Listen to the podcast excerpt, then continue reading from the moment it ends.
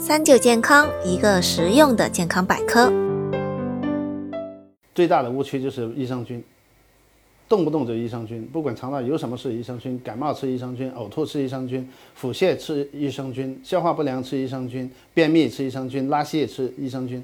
我觉得这就是最大的误区，我是比较比较持不同意见的。那么益生菌目前来讲，在市市场上销售的。是以这个乳酸杆菌、双歧杆菌为主，可能还有一些酵母类的菌。那么这些菌能不能缓解肠绞痛吗？我认为，如果说是作为一个直接的针对指征来用的药的话，我我认为它是没有这个功能。至少你益生菌的说明书上也不敢写我这个能缓解肠绞痛，是吧？所以这还是食品、食物或者叫添加剂啊。那么，我觉得，在当这个孩子发生肠绞痛的时候，这是一个需要马上解决的一个急性、比较急的症状。通过吃益生菌来缓解的话，那么它细菌在里头发挥什么作用呢？在我们现在的理解来讲，益生菌是改变这个肠道菌群的比例啊，然后对消化会起到什么帮助作用？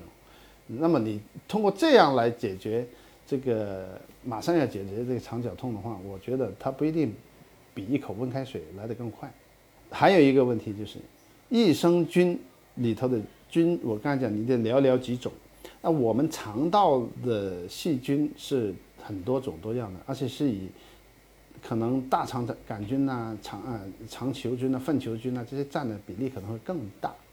那我们通过食道吃的一些。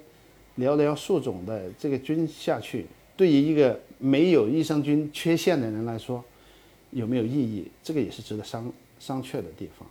比如说我本身就是有益生菌，我平时也挺好的。你这个时候我突然肚子痛了一下，你让我吃这个细菌有用吗？我觉得未必有用。肠道菌群的建立，从出生半个小时之内就开始。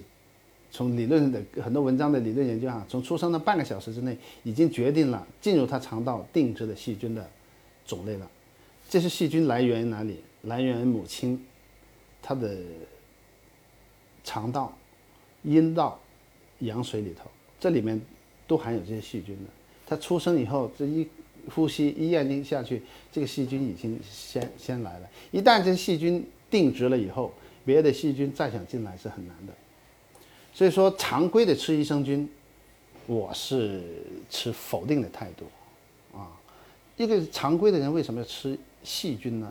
该有的肠肠道菌群，一般来讲它自然会建立，当然可能有地域的差别，有人种的差别，有饮食习惯的差别等等等等这些。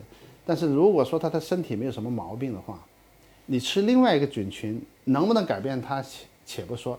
就算改变了，谁能证明这个对你这个人是一定是有效的呢？因为你吃益生菌，你也做不到个性化的这个这个呃来来来食用。